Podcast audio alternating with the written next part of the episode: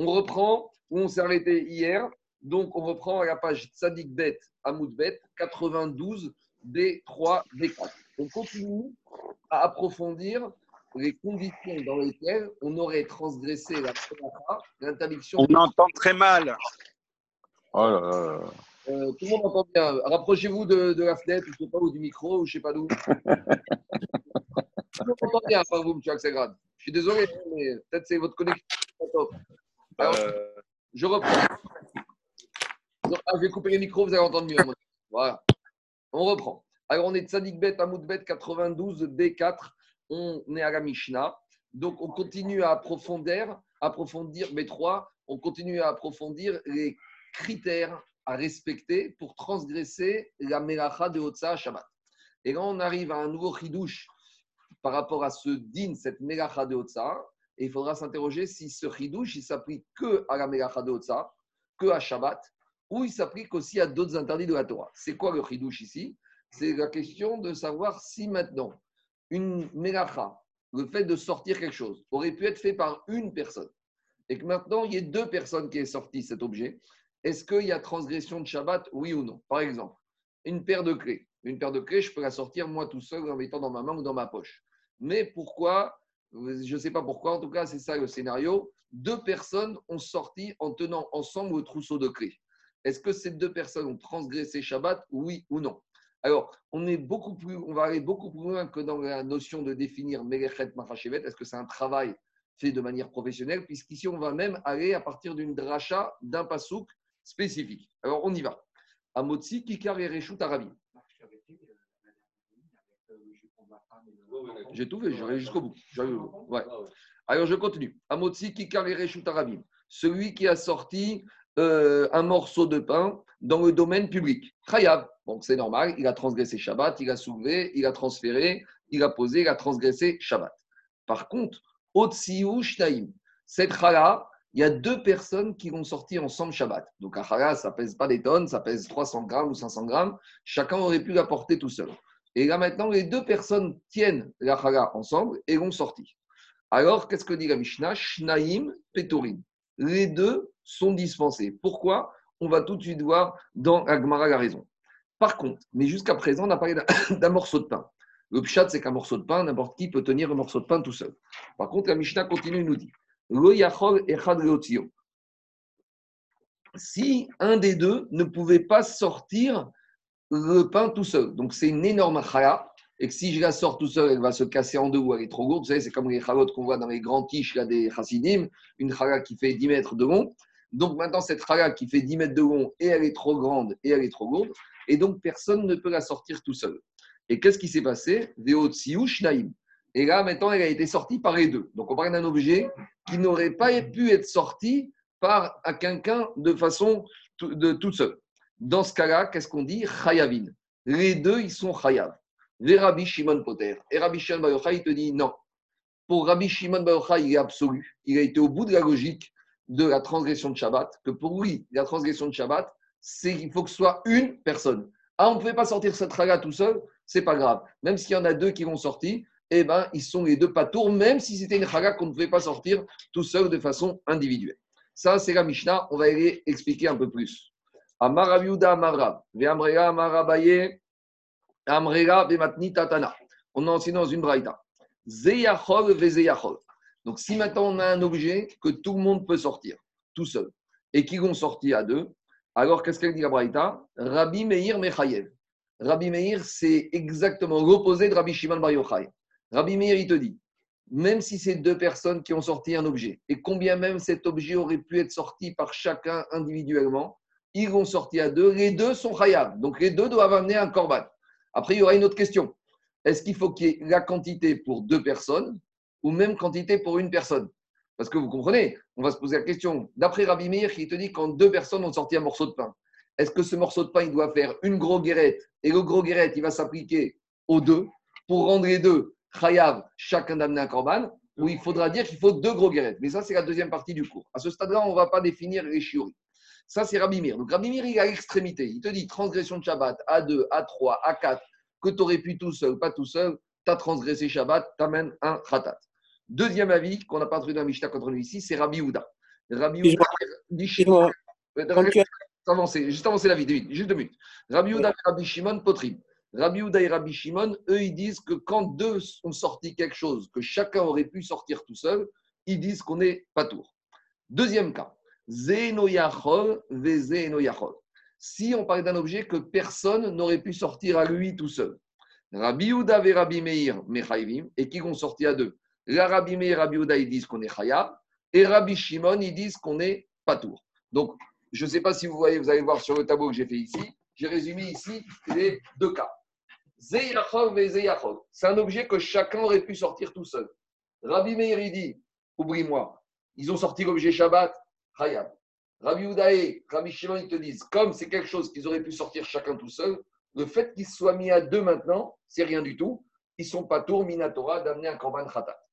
Par contre, deuxième cas de figure, Zeno Yachol, Yachol. Si c'est un objet que personne n'aurait pu sortir tout seul. Alors là, on va Rabbi Meir Rabbi Yehuda qui disent, puisqu'il n'aurait pas pu sortir tout seul cette poutre, donc quand il la sort à deux, c'est la manière de la sortir. Donc ils ont transgressé Shabbat les deux. Et Rabbi Shimon te dit, oublie-moi, moi je ne cherche pas d'objet. Tout ce qui est fait à 2, à 3, à 4, il n'y a pas de transgression de Shabbat. Pourquoi on va voir que c'est des drachot d'un passou? En gros, on a Rabbi Meir qui, lui, quoi qu'il arrive, tu es toujours Khayab. Et Rabbi Shimon, à partir du moment où tu es plus que 1, tu es toujours tour. Et on a Rabbi Ouda qui fait un mixte des deux. C'est bon? Troisième cas, sur lequel je n'ai pas mis au tableau, mais ce cas-là, il n'y a pas de discussion, donc je ne l'ai pas mis sur le tableau. C'est quoi le troisième cas? Zeyachol, Vezeno Yachol. Il y en a un qui aurait pu sortir l'objet tout seul, donc c'est pas le cas. Et une poutre de bois, moi je fais de la musculation, donc moi une poutre de bois de 30 kg, ça me fait pas peur. Je peux la sortir sans un bagot, euh, avec euh, normalement, tranquillement, Benachat. Et il y a un deuxième, un gringalet avec moi, qui lui demande lui de sortir la poutre tout seul, il va rien réussir à faire. Mais maintenant, qu'est-ce qui s'est passé? Les deux, ils ont sorti. Donc, est-ce que, qu'est-ce qu'on te dit ici? Zeyachol, il y en a un qui peut. Et l'autre, il ne peut pas. Chayav. Là, Rabbi Meir, Rabbi Shimon, Rabbi Ouda, pour tout le monde, on sera chayav. On n'a pas dit qui sera chayav. On n'a pas dit si c'est celui qui aurait pu sortir tout seul ou celui qui n'aurait pas pu sortir tout seul. C'est pas, c'est, pas évident. regardez, on reste au troisième cas. Agmar va poser la question. On va y arriver. C'est pas évident. Je vais vous montrer après que c'est pas si évident. On va voir Rachid au sol. En tout cas, qu'est-ce qui sort de là? On a ces trois. On va voir, on va On a ces trois situations. Mais jusqu'à présent, jusqu'à présent, écoutez-moi, on, on a dit des principes. On ne sait pas sur quoi se basent ces principes. On a compris que Rabbi Meir est très marmire, que Rabbi Shimon est très mékir, mais on ne sait pas d'où ça sort. C'est bon? Alors, David, je continue un peu, après peut-être on va, on va On y va. Tanya on a une braïta qui confirme ces trois cas de figure. Amotsi, Kikar et Reshut Arabim. Si on a sorti de Kikar, quand on parle de Kikar dans c'est un morceau de pain. Un morceau de pain, c'est une niche de pain, c'est quelque chose que n'importe quelle personne peut prendre tout seul. Khayab, si un monsieur a sorti tout seul, il est Khayab. Otsi ou Shnaim, si c'est deux personnes qui ont sorti ensemble ce petit morceau de pain, cette miche de pain, Rabbi Meir Mechayev, Rabbi Meir il te dit on est Khayab, ça change rien, deux, trois, Khayab. Rabbi Uda Omer, Rabbi Uda il va te dire je vais devoir peser ce morceau de pain. Si c'est un pain qui n'aurait pas pu être sorti par chacun individuellement, ou Shnaim, et c'est les deux qui vont sortir, Khayavin, les deux ils sont Khayab. Veimrab Turim. Donc, Rabbi Yehuda, comme on a dit ici, il va dire ça va dépendre du poids de l'objet en question. Et par contre, troisième avis, les Rabbi Shimon Potter, on a dit Rabbi Shimon Bayochai, il est le plus. Dès qu'on est plus qu'une personne, quel que soit, même si c'est une grue qui a dû être sortie par dix personnes ou une voiture, eh bien, on n'est pas tout. Bon, la nous redit la même chose qu'on vient d'enseigner au nom de Ravuda Marab. Donc maintenant, quoi? Si tu as fait exprès, Mita, et si tu es Khayam Khatat. On y va. Maintenant, elle m'a dit, bon, très bien, on a compris les positions de chacun. Maintenant, ça se base sur quoi? Mena, Ane, Mire. D'où sort cette maroquette Dit l'Agmara des Tanou Rabanan. On ramène dans une braïta que toute la base de cette maroquette repose sur un verset qui se trouve dans la paracha de Vaikra. Dans la paracha de Vaikra, la première paracha du Sefer Vaikra, il y a marqué, là-bas on parle de tous les corbanotes. Et dans la quatre dernières montées, chez VI, dans le quatrième chapitre, on parle de l'obligation d'amener un korban khatat. Alors qu'on soit clair, le korban khatat, il n'y a pas 50 000 possibilités qu'on amène à khatat. Khatat, c'est soit si on a mangé des graisses animales interdites, soit si on a bu du sang, soit si on a eu des rapports avec des femmes qu'on n'avait pas le droit de façon involontaire. Pourquoi je mets tout ça dans un groupe? Parce que toutes ces transgressions, ça ne veut rien dire de les faire à deux. Manger, manger tu manges tout seul. Boire du sang, tu bois tout seul. Avoir un rapport, tu as un rapport tout seul. D'accord? Et à côté de ça, on a aussi toutes les le khatat qu'on amène pour la transgression de Shabbat. Donc, dans Shabbat, je peux imaginer d'être dans une situation où il y a une transgression qui a été faite par une, plusieurs personnes. Tu peux, par exemple, à deux, tenir la plume. Tu peux, à deux, tenir la, la, la, hache pour couper du bois. Euh, la machine pour moissonner, tu peux être à deux pour moissonner. Donc, en fait, ce problème de plusieurs personnes qui transgressent l'interdit, on ne la retrouve pratiquement que dans Shabbat. Hier, on a parlé du korban khatat du nazir. On ne devient pas nazir à deux. Soit tu es nazir toi, si l'autre est nazir, il est aussi nazir. Donc cette notion d'association dans une transgression, on va la, sur lesquelles on serait passible d'amener un korban khatat, on va la trouver pratiquement que dans la structure qui s'appelle ilchot Shabbat. Voler, on peut voler à deux, mais quand on vole, on n'amène pas khatat. Donc ici, on revient, la source de la discussion est basée sur un verset qui concerne le Korban Khatat. Alors, c'est vrai que le Korban Khatat n'est pas amené que pour une transgression de Shabbat, mais comme ici, ce qui nous dérange, c'est le problème de savoir s'il y a une multitude de gens qui ont fait une transgression et que tu ne peux appliquer cette question que dans le cas de Shabbat. Donc, on va prendre ce verset qui parle du Korban Khatat en général, mais on va prendre deux mots, des mots dedans et les appliquer à l'application pratique du Khatat sur une transgression de Shabbat. Et qu'est-ce que dit ce verset? Il y a marqué en haut. Si une âme, techeta, va fauter, bishgaga, de façon involontaire, baasota, en faisant quelque chose, mais âme aretz, parmi le peuple de la terre. C'est une expression aretz, on va rester de côté pour l'instant. Mais en tout cas, qu'est-ce qu'on voit ici? C'est que la Torah, elle apparaît baasota. Elle apparaît en utilisant un singulier. Baasota. Pourquoi la Torah apparaît ah. au singulier avec un dagesh dans le nez? Baasota m'a piqué. Pourquoi la Torah apparaît au singulier? Regardez ce que dit l'Agmara. Baasota. Il y en a, il y en a qui s'appelle Rabbi Shimon. Il a compris que quoi? Aoseet kula, vero aoseet mitzata. Il faut que la personne, il fasse lui, à lui tout seul, toute la melacha. Et pas une partie va être faite par un et une partie va être faite par quelqu'un d'autre. C'est que toute l'action ici, mais tu vas aller plus loin. La Braïta va donner des exemples. Par exemple, Ketsad. Shnaim Shayu Chazim de Malgez. Malgez, c'est la faux, d'accord, avec laquelle on rassemble la récolte. Vous savez, on a dit que parmi les mégachot de la récolte, il y a mer, rassembler ensemble tous les petits, les mettre en tas. Pour ça, il faut. La fourche. La, fourche. La fourche, appelle ça comme tu veux. La fourche. La fourche. Alors, si maintenant on a deux personnes qui tiennent la fourche, alors, qu'est-ce qu'elle dit Gabraïta Bemalgaz veloxin. Alors, si maintenant on a deux qui ont tenu la fourche pour rassembler les épis, est-ce qu'on va dire que les deux sont khayab? De la même manière, Bekarkar vechoftin. Karkar vechoftin, c'est une espèce de bâton que lorsqu'on avait la machine à tisser, la machine à chaîner la trame, des fois il fallait frapper dessus pour remettre les fils dans la bonne direction. Donc, ce bâton, il y a deux personnes qui frappent dessus. C'est une mégacha de Shabbat, de Messer. Troisième Melacha, Kormous. Il y a deux personnes qui tiennent ensemble la plume, les Kotvin. Et à deux, ils écrivent. D'accord Les deux, ils tiennent la plume et ils écrivent. Bekane, Veotsio et Rusharabim. Ou, ce qui nous intéresse chez nous ici, on a parlé avec ça, deux, ils tiennent un roseau et chacun, il tient le roseau à une extrémité. Et les deux, ils sortent ensemble le roseau dans le domaine public. Demande la Braïta, Yachol Iyu Chayavin. Est-ce que je vais te dire que dans ce cas-là, que les deux, ils sont Chayab parce qu'ils ont transgressé Shabbat Talmud Lomar Ba'asota. Vient le pasouk me dit Baasota. Il va la faire en totalité. Pourquoi le mot Baasota Le mot Baasota, il est un peu superflu ici. Parce que si j'avais eu comme ça, si j'ai une âme dans le peuple juif, Techeta, qui va fauter, Bishgaga volontairement. S'il a fauté, il va faire quelque chose. Pourquoi j'ai besoin de dire Baasota S'il a fauté, c'est qu'il a fait quelque chose. En plus, on dit Nefesh Achat. On y arrive, on va, tout traiter. Mais dans, 5 minutes, on y arrive. Mais d'abord, on va te, va te chanter pas Sota. Si je te dis, si je te dis, il y a un monsieur qui a fait une faute et il a fait quelque chose. S'il a fait une faute, le Techeta, il a fait une faute, pourquoi j'ai besoin de dire Baasota Le mot Baasota semble superflu. Dans la dracha, on te dit non, il n'est pas superflu. Il sert à m'apprendre un chidouche. Quel chidouche? Talmud Omar Baasota, Aose et Kula, Vero Aose Mixata.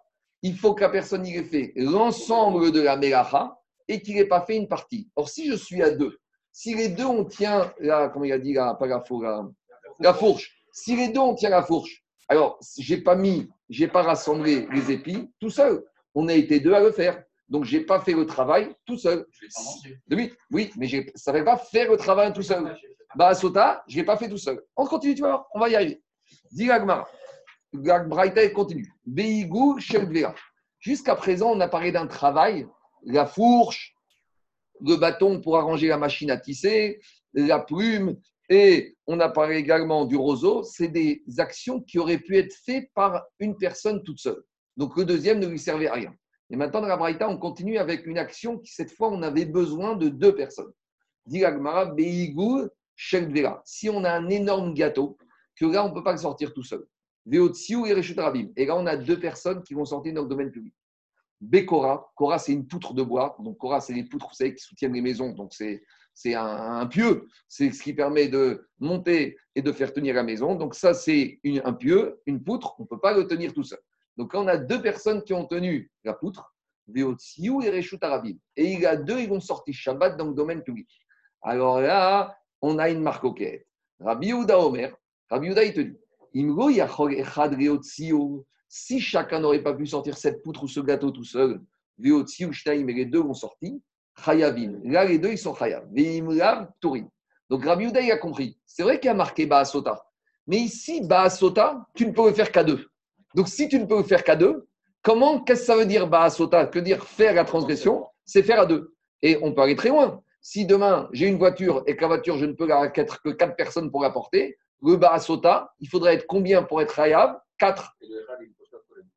Le Khat, on reste dans quelques minutes, on y arrive. Donc, à ce stade-là, le Baas. Quoi? Non, celui qui a transgressé, il amène un Khatat. Bien sûr, chacun un Khatat. C'est ça, je dirais. Par contre, non, un khatat, la capara, il ne se divise pas la capara. On fait pas des, on ne fait pas des, on partage pas la capara. D'accord? Tu partages pas la capara. Dis-moi, pendant ça, quelqu'un partage, personne ne va partager. La capara, il faut la payer. Alors, dis Agmara. Rabbi Shimon, mais c'est comme ça, hein, c'est la nature humaine. Rabbi Shimon, sur la capara, on veut toujours faire des économies. Rabbi Shimon Omer, Rabbi Shimon, il te dit Rabbi Shimon, il revient au texte. Il te dit, il y a marqué il faut qu'elle soit faite en totalité. Même si la personne ne pouvait pas la faire tout seul, dès qu'ils sont plus que un,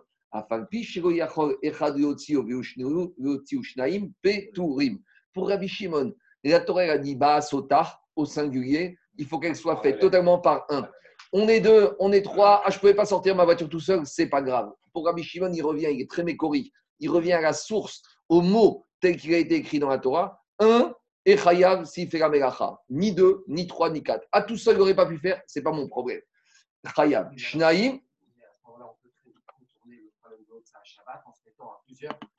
Bon, mais c'est un sourmi des rabanan. Mais, mais c'est pour ça que dans des situations, c'est pour ça dans des situations de cas de force majeure, si par exemple dans une situation de cas de force majeure où tu es obligé de sortir quelque chose pour une raison ou pour une autre, il vaut mieux que sortir à deux. Oui, ça peut être le cas du bébé. Bon, mais là, tu, on a trouvé la solution avec la femme de ménage dans le domaine privé. Mais imagine, tu n'as pas de, de, pas, pas de goy. Alors là, tu vas demander à deux juifs, parce que quand deux juifs sortent le bébé ensemble, ils ont transgressé la Torah que midera banane. Donc, à nouveau, c'est une façon de définir comment diminuer le chirou Shabbat. Donc, pour Rabbi Shimon, la pas tranché comme Rabbi Shimon, la tranché comme Rabbi Yuda on tranche comme le mix des deux. Que si. Le milieu, le milieu, le milieu, le milieu. On a tranché ni comme Rabbi Meir, ni comme Rabbi Shimon. Maintenant, je reviens à Gmara. Dis Gmara. Quoi? La sanction Midaraban, il n'y a jamais de corban, mais des fois, les Chachamim, pour faire respecter, ils peuvent donner des coups. Des coups ou des, amendes, ou des expropriations financières. Parce que s'il n'y a aucune sanction, ben, la personne il a besoin d'être, d'avoir des sanctions pour respecter. Alors, je reviens à ptori. Donc Agma, il te dit, mais tu sais quoi? À part cette dracha, il y a encore des mots ici qui sont particuliers dans le, verset. Dans ce verset, il y a des mots qui sont en trop. On a tous senti qu'il y a beaucoup de mots, et il y a le mot achat qui est en trop, et il y a le mot basota qui est en trop. Alors dit Agmara, finalement, tu sais quoi? On ne s'arrête pas qu'au mot basota. On va encore aller plus loin dans le verset pour le traiter. Et qu'est-ce qu'on va dire? Finalement, la discussion entre Rabbi Meir, Rabbi Shimon, Rabbi Uda, c'est différentes manières de traiter, de faire l'exégèse de ce verset. On reprend le verset. Il y a marqué Veim nefesh achat techeta bishgaga. Rabbi Shimon, avec sa sensibilité, il a compris que dans ce verset, il y a trois expressions qui signifient un, et donc ça veut dire un et pas plusieurs, ça veut dire que ça vient exclure. Dire Rabbi Shimon Savar, Trata La sensibilité telle que Rabbi Shimon lit ce verset, il entend que la Torah, elle s'est exprimée ici volontairement de façon très lourde pour m'amener des mots en trop, pour me dire ce mot vient exclure des cas que tu aurais pu penser qu'ils sont inclus dans le verset. C'est quoi les trois exclusions qu'il a traitées?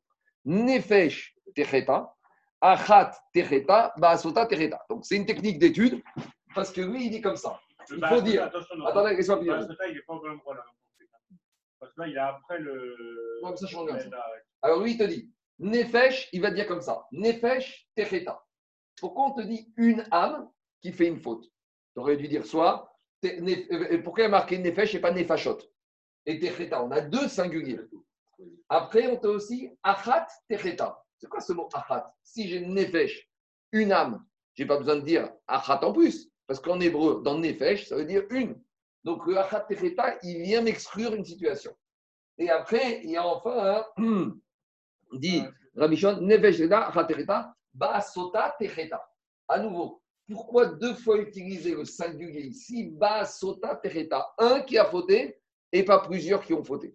Donc Rabbi Shimon il a compris que dans ce verset, il y a trois exclusions possibles Nefesh, Tereta, Achat, Tereta et Bish, Ba, Sota, Tereta. Alors qu'est-ce qu'il vient exclure? Il vient te dire que la Torah a voulu te dire que quand est-ce que j'amène un Korban Khatat? Pas dans toutes les situations. Il y a trois situations que je ne serai pas obligé d'amener Khatat donc il y a trois situations où je n'aurais pas transgressé Shabbat Minatora. Lesquelles? Dit Rabbi Shimon comme ça. Chad, Remaouté, Zéoker, Vezemaniar. Un, une exclusion pour une situation particulière d'une seule Melacha de Shabbat, c'est la Melacha de Hotsa. Rappelez-vous, qu'est-ce qu'on a dit hier? On a dit la Melacha de Hotsa, elle est très différente des autres. Pourquoi? Toutes les Melachot de Shabbat, ça se fait en une action. Cuire, je mets mon beefsteak sur le feu, j'ai transgressé l'interdiction de cuire.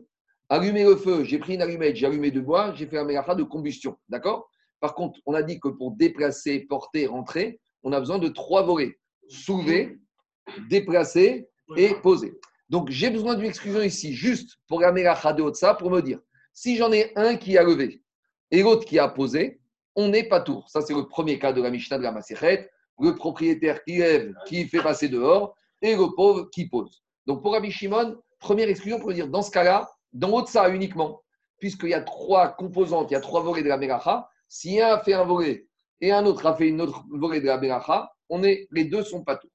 Deuxième exclusion. Vechad, Deuxième exclusion pour te dire, si les deux ont fait ensemble, alors que chacun pouvait faire, eh bien, ils sont pas tours les deux. Et troisième exclusion, et troisième exclusion pour dire que même si chacun pouvait ne pas faire, même si chacun pouvait ne pas faire, et qu'ils ont été obligés de faire à deux, et eh bien malgré tout, pour Rabbi Shimon, Baasota, Techeta. Il faut que la faute elle soit faite par une seule personne. Donc on arrive à la logique de Rabbi Shimon. Voilà comment Rabbi Shimon traite ces trois exclusions. D'accord, mais maintenant les autres.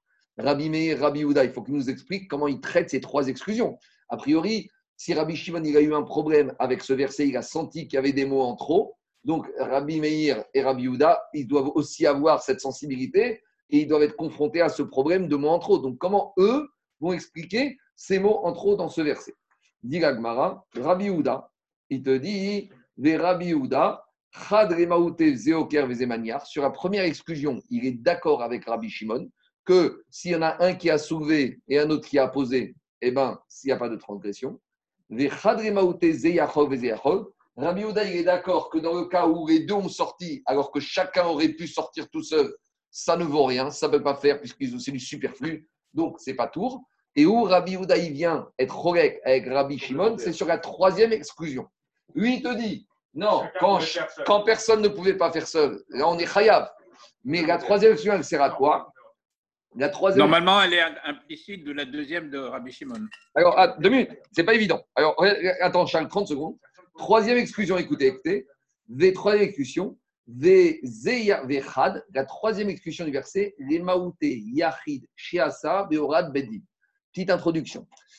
Il y a, à part le cas que je vous ai cité, la transgression de Shabbat, on amène khatat, à part le fait de manger des graisses animales interdites ou du sang ou les rapports, les relations avec une femme interdite, il y a encore une ou deux situations où on amène un khatat.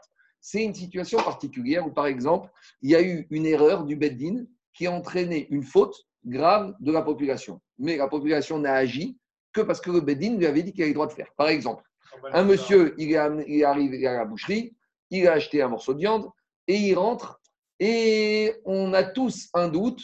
Les bouchers, les shochatim ne savent pas si ce morceau de viande est une partie comestible ou c'est du. Donc, qu'est-ce que font les shochatim, les bouchers? Ils vont demander au Beddin. C'est normal. Et le Beddin, il a tranché et il s'est planté.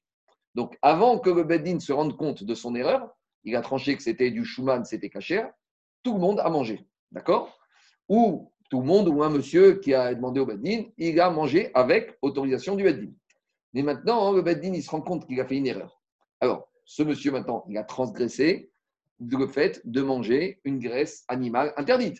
S'il avait fait sans demander au Beddin, Beshogeg, il aurait dû amener un korban khatat. Mais ici, il y a une discussion dans la Maseret Orayot entre Rabbi Houda et Rabbi Shimon, justement, et Rabbi Meir. Si le monsieur il a transgressé involontairement, mais ce involontaire, il n'est pas si involontaire, c'est qu'il a eu le tampon, l'autorisation du Bedin. Est-ce que malgré tout, il doit amener un khatat ou pas? Viens Rabbi Houda, il te dit non. Dans ce cas-là, ce n'est pas un khatat. Et d'où je sais qu'il est dispensé d'amener un khatat, justement parce que j'ai troisième exclusion qui te dit Baasota Bishgaga. Ça, c'est pas transgressé Bishgaga. Pourquoi c'est pas transgressé Bishgaga pour Abiouda Parce qu'on va autoriser. Donc lui, il se sert de cette troisième action pour te dire c'est uniquement quand j'ai transgressé véritablement Bishgaga que j'amène Khatat. Mais dans le cas de Horu Beddin, où le Beddin l'a autorisé, alors là, il n'est pas obligé d'amener un Khatat. Comment il va avoir sa capara Peut-être qu'une Teshuvah Yom pour ça suffit. Mais en tout cas, il est Mais il, a aussi, il a aussi une capara à travers le, le, le Khatat collectif. Non, c'est la marque. Charles, ça, c'est la marque dans ma sirette au Rayot. Il y a aussi ce qu'on appelle le par et Davar, un corban collectif qui peut amener une capara. Mais là-bas, il y a une discussion est-ce que l'individu lui-même, à part ça également, il doit amener un corban khatat, un corban expiatoire? Lui, Rabbi Houda, il se sert de ce troisième Baasota Tefeta pour dire celui-là, il n'est pas obligé d'amener un corban expiatoire. C'est bon? C'est pas une discussion dans c'est à partir de la, de la singularité. Bien sûr. Exactement. Non, non, non, c'est-à-dire que Baasota, Treta, Bishgaga, ça ne savait pas Baasota. Ils ont été deux à faire la verre à lui et. Je sais pas, c'est pas évident. C'est pas ça. C'est pas évident. Non, mais le Beddin n'a pas fait la verra, le Dayani n'a pas mangé. Non, mais ils ont les deux à participer. Mais attends, attends deux minutes. La verra du Beddin n'est pas une avera passive d'un khatat. Non, c'est pas une avera, mais il participait à l'action. Mais minutes, non, non, je ne suis pas d'accord avec toi. Mais si ça vient de se passer. Non, mais, non, non, mais attends, attends. Une parole, Dibour, Gav Kemase. Ici, toi, tu veux dire que ici. Oui, mais quel limoud? Quel limoud? Pour Rabbi tu peux dire. Tu peux, si, tu peux dire que pour Rabbi quand est-ce que j'amène un khatat Quand tu l'as fait Baasota, Bishgaga. Ça, c'est pas un shogeg. Ça, c'est pas un shogeg parce que monsieur, au moment où il mange, il n'est pas béchogeg. Il est de bonne foi. Il est de bonne foi et pour lui, c'est cachère. Donc, c'est pas un shogeg classique. On n'a rien à voir avec les trois exclusions. Mais non, mais donc Corban, il ne parle pas du Shabbat. Corban, là-bas, le, le, le, passo qui parle du khatat. J'ai dit que la plupart des khatats sont sur Shabbat. Il y a d'autres choses. Alors, on y va, on continue. Maintenant, dit Rabbi Shimon, très bien. Maintenant, Rabbi Houda, il se sert de la troisième exclusion pour exclure le cas du monsieur qui a mangé sur euh, conformité du Beddin. Mais maintenant, Rabbi Shimon, qu'est-ce qu'il pense? Que puisque Rabbi Shimon il utilise la troisième exclusion pour Shabbat, qu'est-ce qu'il va penser par rapport au cas où un monsieur il a mangé involontairement du Khelev alors qu'il a été autorisé par le Beddin? Dit Rabbi Shimon, Sheasa, Beorad, du Rabbi Shimon. C'est marrant parce qu'ici, il est très métier. Alors là il est très marrant, mais il te dit quelqu'un qui a mangé, même avec accord tacite du Bedin, ça s'appelle quand même un béchogeg classique. Il a mangé de la graisse animale interdite parce qu'il y a une différence. Parce que quand il a mangé de la graisse, c'est ça qu'on a dit. Dans les souris, comme il est né, né, au final, il a été né, né. Donc, comme il a été né, né, il a besoin d'une capara. On a déjà parlé que dans tous les sourim de la Torah, physique, plaisir physique, même si tu as fait Béchogeg, même si tu as fait Béonès, tu as profité. Quand tu as profité, tu as besoin quelque part d'une capara. Donc même si quelque part le Beddin t'a autorisé, mais le monsieur, il avait faim, en ayant mangé, il a plus faim. Pour avoir assouvi ce plaisir, il, a besoin, d'après Rabbi Shimon, d'amener aussi une capara qui va s'appeler le Korban Khatat. Tu peux dire que c'est technique et il n'a pas, pas, de, et il a pas de façon pour l'exclure. Exactement, comme Rabbi. Si tu- lui- Oui, il n'a rien- rien- il n'a rien à. Je continue. Je continue. Diga Gmara ve Rabbi Meir. Alors, très bien. Maintenant, on a écouté, on a expliqué Rabbi Shimon et Rabbi Houda. Maintenant, il y en a un qu'on n'a pas expliqué. On a un expliqué qui s'appelle Rabbi Meir. Rabbi Meir lui dit que dans toutes les situations, on est khayab. Enfin, du moins, au moins dans Shabbat. Alors, comment Rabbi Meir il va traiter le verset qui a dérangé Rabbi Yehuda et Rabbi Shimon? Mais dit Agmara ve Rabbi Meir, Miktiv nefesh techeta. Il dit attends, attends, attends. Miktiv nefesh techeta. Il dit attendez, vous m'avez. euh, tu me dis nefesh techeta, achat techeta, baasota techeta. Il dit oh, oh, il n'y a pas marqué nefesh techeta achat. Moi, il y a marqué nefesh achat techeta. Là où vous, vous voyez trois exclusions, moi, j'en vois que deux exclusions. Parce que pour lui, nefesh achat, c'était obligé de le mettre ensemble. Comme dit Rachid, c'est la manière de la Torah de parler. Veim nefesh achat. Pour Rabbi Meir, lui ne voit pas une difficulté de langage. Donc il y a une exclusion qui l'annule. Et dit Gagmara.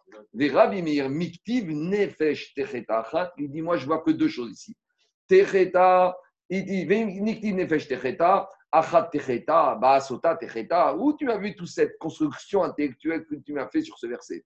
Lui, il te dit très mioutektivé je ne vois ici que deux exclusions par rapport au passouk tel qu'il a été écrit. Et donc, les deux exclusions vont m'exclure quoi? Chad, les euh, Maouté, Zéoker. Une exclusion, là, il est d'accord avec tout le monde pour dire que s'il y en a un qui a soulevé et l'autre qui a posé, donc le premier cas de la Mishnah de Masret Shabbat, là, il est d'accord, Rabbi Mir, que dans ce cas-là, ça, c'est n'importe quoi. Mais il te dit, quand deux font toute la mélacha ensemble, là, ils seront khayab. Quand est-ce qu'on n'est pas tour Quand l'un, il a fait une partie de la mélacha et un autre, il a fait une deuxième partie. Mais quand les deux ont fait toute la mélacha du début à la fin, là, il y aura un problème et les deux seront khayab khatat. Et la deuxième exclusion, il, s'en sert pour faire quoi? Des khadre maouté yachid sheasa beorad bedin. Et la deuxième exclusion vient lui servir dans le cas où si le monsieur il a mangé du khelev, de la graisse animale interdite avec l'accord du bedin, lui, il sera d'accord dans ce cas-là avec Rabbi, avec Rabbi Shimon, que dans ce cas-là, on est dispensé d'amener un korban khatat. Donc lui, il rejoint Rabbi Shimon sur ça. Donc, quand vous réfléchissez, c'est un travail de thèse à faire là, parce que des fois, ils sont totalement opposés, des fois, ils sont ensemble. Ouais, je ne sais pas si c'est technique, ça part d'une technique, mais il y a quelque chose qui est derrière, parce qu'ils arrivent à des conclusions différentes. Maintenant, ce qui est intéressant, il y a une question qui préoccupe les Farshim.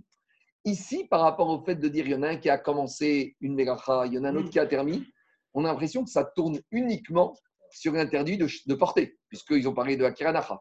Mais on peut trouver une autre mégacha de Shabbat qui a été faite en partie par une et en partie par une autre. Alors moi, je vous ai parlé tout à l'heure de moissonner. Moissonner, c'est pas vrai.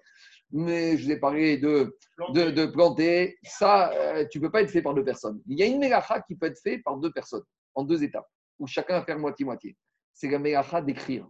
Parce qu'on a dit pour transgresser écrire, il faut écrire deux lettres. Donc si j'ai un monsieur qui écrit une lettre, et j'en ai un deuxième qui vient qui écrit la deuxième lettre, est-ce que tout le monde va être d'accord avec ça? Pareil, pareil, parce que là, l'interdit, à la fin, la deuxième lettre. Et pareil, Non, non, Daniel, et ça- je te pose une question. Quand Qui te dit? Qui te... toi, Attends, tu- c'est celui Attends, mais- qui-. Mais le deuxième, il a écrit qu'une lettre. Mais qui te dit? Le deuxième, il a écrit qu'une lettre. Il a fait qu'une lettre.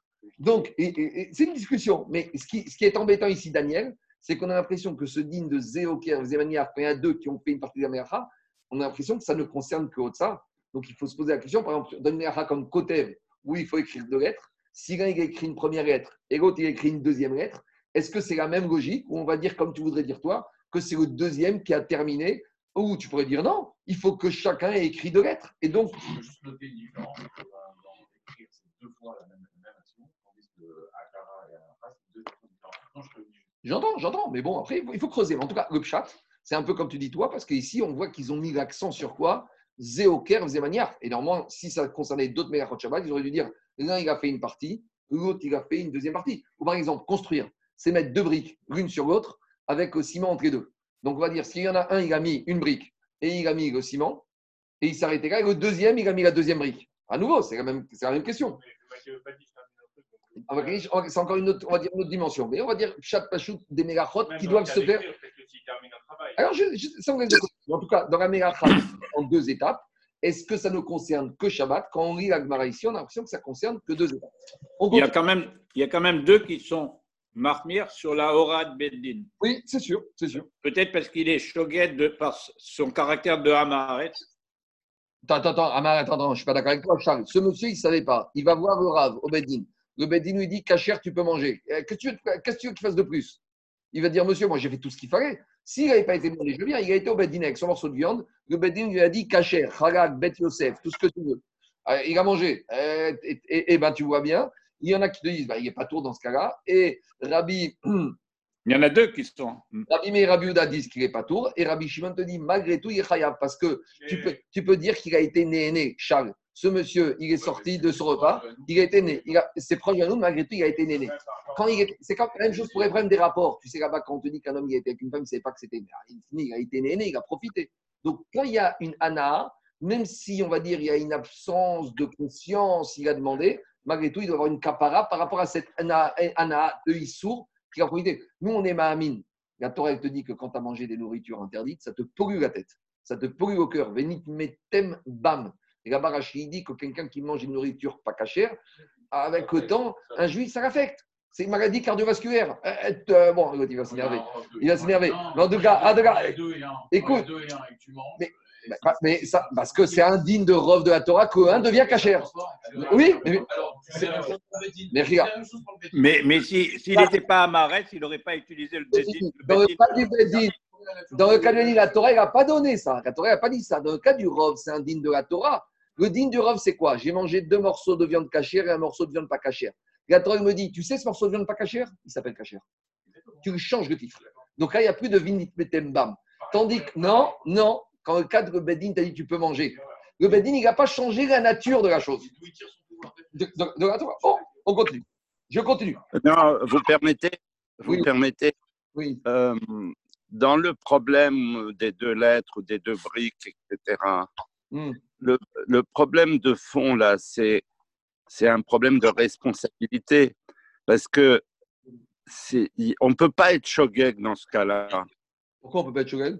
Si les deux, ils ont oublié. Parce qu'on ne peut pas, on peut pas dire je suis à Shabbat, il ne faut pas que j'écrive deux lettres, donc j'en écris qu'une et mon copain va écrire la deuxième. Non, mais Axelrad, les deux, n'arrive pas par hasard. Les deux, ils sont à la campagne, ils ont oublié que c'est Shabbat aujourd'hui. Ils commencent à écrire une lettre, puis après, il a mal au bras. Il a dit, je m'arrête. L'autre dit, t'inquiète pas, je vais terminer ta deuxième. non, non, va aller pas chercher des choses. C'est pas ça qui est en cause, voyons, monsieur. Monsieur vous savez très bien. C'est pas ça qui est en cause. C'est la responsabilité individuelle. Vous avez raison. Ça, c'est le... Mais pour l'instant, on fait la le chat. Hein. On ne peut pas aller plus loin que ça. Pour l'instant, on n'a pas le temps. On continue. Amarma, troisième cas. Vous avez, on n'est pas au bout de nos peines aujourd'hui. Troisième cas. Troisième cas, c'est quoi? Il y a deux personnes, deux juifs Shabbat, ils oublient que c'est Shabbat et ils sortent un objet. Maintenant, cet objet, il y en a un qui aurait pu le sortir à lui tout seul. Mais le deuxième n'aurait pas pu sortir une seule. Donc, moi, il y a un, je suis musclé, je fais à la salle de gym tous les jours. Cette poutre, je la sortir tout seul. Et j'ai un copain à moi, gringalé, tout seul, il n'aurait pas pu la sortir. Et maintenant, on, l'a sorti à deux. Alors, qu'est-ce qu'on a dit dans la Mishnah? Divré Akol, Chayav. D'après tout le monde, je suis Chayav. Demande Gagmara, Mais c'est qui qui est Chayav? C'est celui qui peut ou celui qui ne pouvait pas Alors, explication de l'action de l'Agmara. Vous allez me dire, mais moi je vous ai dit, peut-être c'est celui qui ne pouvait pas qui est malgré tout Khayab. Vous m'avez tous dit, Jérôme m'a dit, mais c'est pas logique, ça ne tient pas la route. Rachid, pourtant, il t'explique la Avamina de l'Agmara qu'on aurait pu peut-être envisager, même si on va changer, que c'est celui qui ne pouvait pas qui est Khayab. Vous me dites, mais ça ne tient pas la route Si, ça tient la route. Je vous dire pourquoi. Parce que maintenant, Jérôme, quand on a sorti à deux cette poutre, moi, je pouvais la sortir tout seul. Donc, quand quelqu'un m'a aidé, moi, je suis à combien de mes capacités physiques? Je suis à 80%. Tandis que l'autre, qui est en train de transpirer, il a combien? Il a 100% de ses capacités. Donc, peut-être la Torah, ce qu'elle a vu comme transgression de Shabbat, c'est celui qui met toute son capacité dans la transgression de Shabbat. Ça, c'est la lecture que Rashi fait de la, question de l'Agmara. Tosot, il a une autre avamine. Tosot, il dit comme toi. Tosot dit, mais c'est quoi cette avamina? Tu aurais pu imaginer que celui qui pouvait pas y chayav et celui qui pouvait pas tour, Tosot dit c'est pas logique. Donc c'est quoi que son Agmara? C'est j'aurais pu penser que dans ce cas-là, même celui qui ne pouvait pas, il est chayav à part le fait de celui qui pouvait. C'est-à-dire que maintenant ici, je vais rendre chayav les deux. C'est ça la question de Gagmara d'après Tosot. Chacun il a sa lecture. Il y a Rashi, il y a Tosot. On continue. Mais le donneur d'ordre, c'est celui qui ne pouvait pas. Je ne sais pas. Qui t'a dit ça? Charles, on ne parle pas de donneur d'ordre. On m'attend qui, c'est qui, ceux qui ont sorti. En D'accord? S'il y a un tierce personne qui aura dit sortez-moi la poutre, eh ben le troisième, tu ne vas pas l'obliger à amener un korban khatat. Il n'y a pas de chariar pour une avera. Dans les corbanotes et dans les averot, il y a une responsabilité, comme il a dit M. Segrad, personnelle. Comme on dit, divre arabe et divre arabe, divre mishamim. Entre les paroles du rave et les paroles de l'élève, qui tu dois écouter? Tu dois écouter Akadosh Baruch tu ne dois pas écouter le donneur d'ordre. On y va. Alors, dit c'est qui qui va être réel Deux façons d'expliquer la question, soit d'après Rashi, comme on a dit, soit d'après Tosot. Amar Afrizda, Afrizda, il a dit, c'est sûr, Afrizda, il te dit, c'est sûr que c'est celui qui pouvait sortir la poutre tout seul, c'est lui qui va être Fratat. Pourquoi? Dei parce que celui qui ne pouvait pas, mais qu'est-ce qu'il a fait? Il n'a rien fait du tout. Amaré, il a dit, c'est vrai qu'il ne pouvait pas, mais maintenant, il a quand même aidé. Il a quand même participé. Le fait qu'il participe, c'est vrai que l'autre n'avait pas besoin de lui. Mais le fait qu'il participe, il y a peut-être quand même quelque chose. Je vais vous donner un exemple. Ça n'a pas tellement de rapport, mais il y a quand même un petit rapport, il faut travailler dessus. La Torah, te dit sur la bouche de deux ou trois témoins, tu vas condamner un coupable. Si maintenant j'ai deux témoins qui sont venus, qui ont dit Réhouven a tué Shimon, Réhouven, il est condamné à mort. Si maintenant j'ai un troisième qui vient, qui s'associe avec eux, est-ce que je vais le condamner, le troisième témoin? Est-ce que le témoin, si maintenant il a été confondu, je vais le confondu? C'est une question d'Agmaramakot. Et là-bas, il y a Rabbi Akiva qui te dit, mais sans le troisième, les deux témoins, ils étaient quand même valables. J'ai écouté. Donc finalement, peut-être le troisième, il est à faire, il ne sert à rien. Pourquoi Il a aidé en quoi? Sans le troisième, j'avais quand même une capacité des deux. Je ne vais pas trop rentrer dedans parce que ça n'a c'est pas exactement la même chose, parce que là-bas, c'est Xeratakato, là-bas, il y a la faute d'avoir fait un faux témoignage, etc. Mais l'idée, c'est de dire qu'ici, quelque part, on a quand même quelqu'un qui a aidé. Tu vois qu'en manière de témoignage, le troisième, même s'il servait à rien, il a participé. Donc, malgré tout, tu peux le tenir comptable. C'est ça que dit Ravamnouna. Ravamnouna, il te dit c'est vrai que moi, je sors la poutre avec Anthony. C'est vrai que je pouvais la sortir tout seul. Mais maintenant, Tachles, il m'a aidé, Anthony. Il a un peu soulagé le poids. Il a participé. Donc, pourquoi tu voudrais dire que lui, il n'a rien du tout Il a quand même aidé.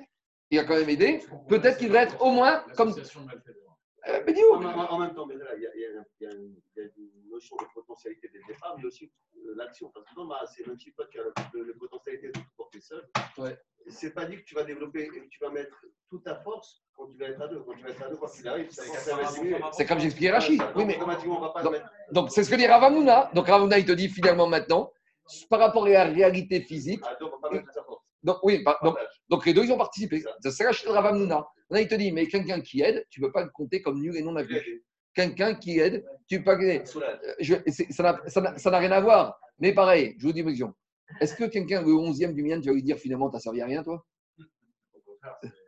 Le 11e, il a servi à quoi dans le Minyan On est sans lui, que tu sers à quoi? On continue. Amaré Ravamnouna. on va pas lui dire rentre chez toi.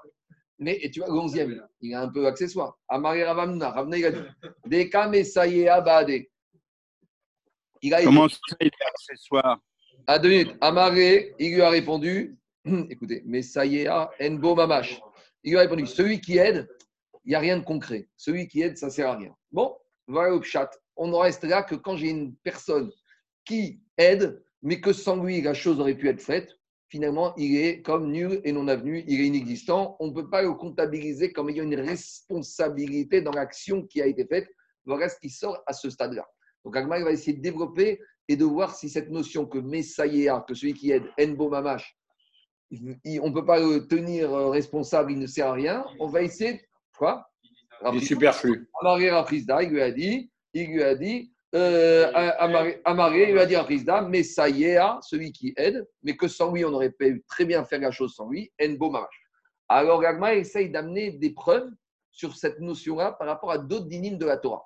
Alors, c'est quoi le dîme duquel on va examiner une preuve? C'est le dîme du Zav. Donc, Amaré Mishme de Rava, Afananame tanina. Cette notion que celui qui aide, eh ben, il ne sert pas à grand-chose, on va la prendre du zav. Alors, je vous dis tout de suite que Tosot, il est un peu embêté parce que la comparaison qu'on va faire entre celui qui aide dans Shabbat avec celui qui va aider dans le Zav, et vous allez voir de quoi on parle, de aider dans le Zav, la comparaison elle est un peu difficile pour Tosot parce que dans un cas de Shabbat, on est dans une structure, et dans le cas du Zav, on est dans des drachotes de psukim relativement aux Zav, relatifs.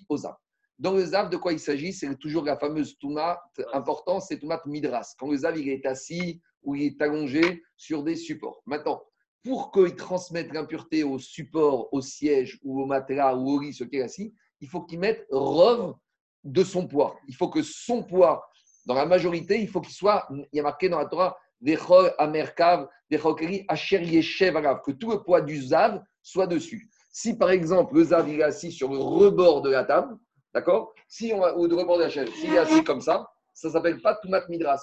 Parce que tout le poids du Zav n'est pas sur la table. Le poids du Zav, il a un peu, mais tout le poids du Zav n'a pas été marbide sur le fauteuil ou sur le matin. C'est clair C'est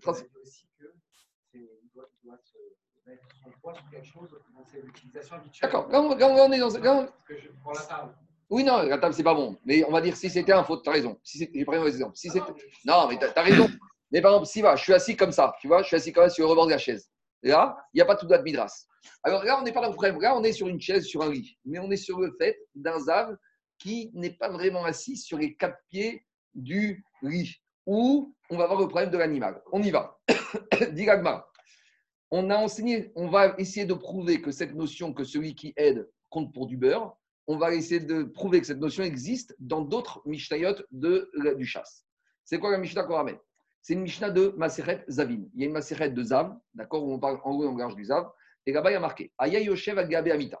Il y avait un Zav, il était assis sur un lit, il est allongé sur un lit. Ve Arba Tariot Tachat Amita.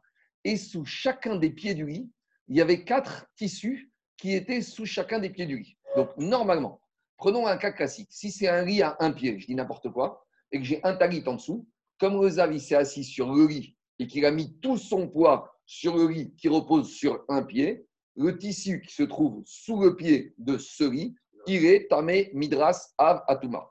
Maintenant, ici, le problème, c'est que le lit, répartition des forces sur quatre pieds. Donc, quand il s'assoit le zav sur le lit, est-ce qu'à un moment, on va dire que l'ensemble de son corps s'est appuyé sur chacun des pieds du lit Non, l'ensemble du poids du corps s'est réparti de façon équitable sur les quatre pieds. Donc finalement, qu'est-ce qui se passe? J'ai un problème. Donc il te dit comme ça. Amar arba zav, il était assis sur un lit. Tachat. Et maintenant, j'ai quatre étoffes qui se trouvent sous les pieds du lit. Et qu'est-ce qui se passe? Téméot. Alors, il te dit, malgré tout, chaque étoffe est impure. Vous savez pourquoi? Le il te dit, comme celui, si tu lui enlèves un pied, il ne tient pas debout. Donc finalement, chacun des quatre pieds du lit est indispensable à recevoir le poids du zav dans sa totalité. Donc chaque pied du lit, c'est comme si le zav s'est appuyé en totalité sur un seul. Donc chaque, on va dire, prendre quatre pieds, chacun, le Zav s'est appuyé sur chacun des pieds. Donc, chacune des quatre étoffes qui se trouvent sous chacun des quatre pieds est impure. Ça, c'est Shitat Tanakama. Les Rabbi Shimon, Metaher. Et Rabbi Shimon, il te dit non, tout est à or. Pourquoi? Parce que Rabbi Shimon, il te dit, mais attends, attends, attends. Finalement, le cas de quatre pieds du lit, c'est comme le cas du Shabbat où on s'est mis à plusieurs pour sortir un objet. Et combien même, la Chita de Rabbi Shimon, on a dit, même s'ils étaient deux pour sortir une poutre que personne ne pouvait sortir tout seul, malgré tout, puisqu'il y a association de malfaiteurs, donc finalement, dès que j'ai plus que un, je suis pas tour. Et ici, Rabbi Shimon, a priori, te dit dans le Zav, c'est pareil.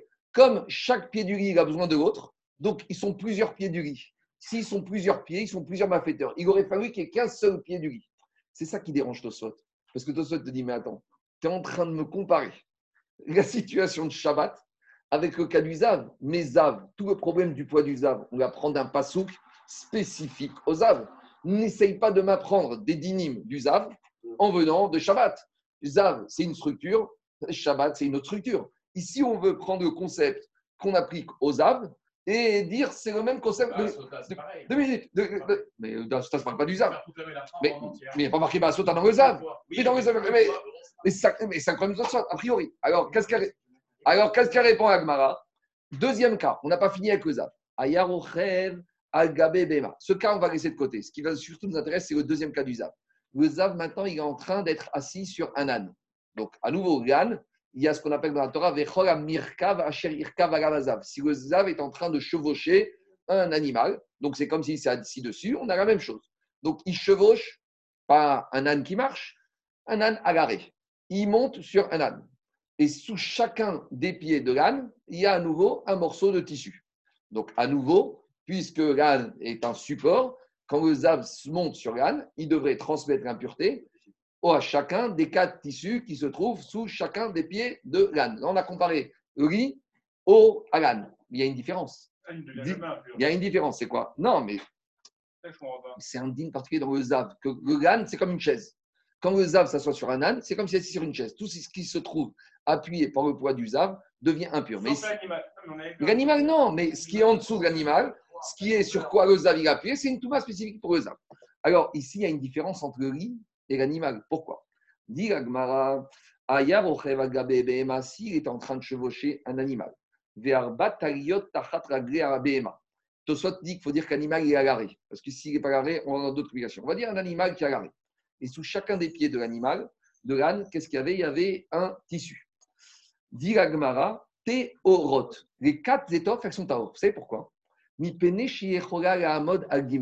Parce que l'âne, il peut très bien relever une des pattes et il peut très bien tenir sur trois pattes. Rappelez-vous qu'on avait parlé. Quoi? Il peut pas avancer, mais il peut tenir sur trois pattes. Donc, explique Tosot. Si je dis qu'animal peut être à trois pattes, ça veut dire que maintenant, c'est comme si j'ai trois pieds qui supportent et le quatrième qui ne sert à rien. Donc, c'est comme moi qui sors ma poutre avec Anthony qui m'aide. Donc, dis, tu vois là-bas que quoi? Que les quatre étoffes, elles sont à or. Pourquoi? Parce que je vais dire, chacun des pieds, c'est lui qui servait à rien.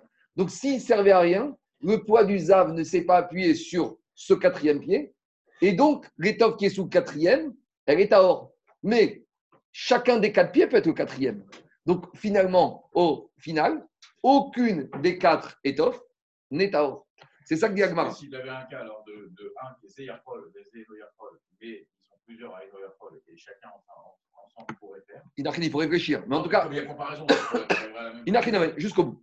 S'il pourrait tenir sur une patte, si demain, aujourd'hui, tu as un âne qui est un, acrobate, que tu as formé et qui tient sur deux pattes, même chose, et même une patte.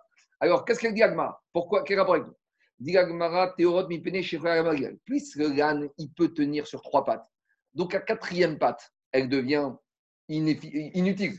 Donc, si le poids il s'est mis sur la quatrième patte, c'est comme si la quatrième patte ne sert à rien. Et comme n'importe quelle des quatre pattes peut être celle-là, donc les quatre, elles sont pures. Et donc, Diarma, on a une preuve que quoi? Diarma, Ve'amai, qu'est-ce que tu vois de là? Mais malgré tout, la quatrième patte, elle ne sert pas à grand-chose. Mais elle aide quand même à la stabilité. Donc, on revient à cette notion de celui qui aide un peu. Et malgré tout, tu vois que celui qui aide, il compte pour peanuts. Donc, de la même manière là-bas que le quatrième pied de l'âne, même s'il aide un peu, tu considères comme s'il est nul et non avenu.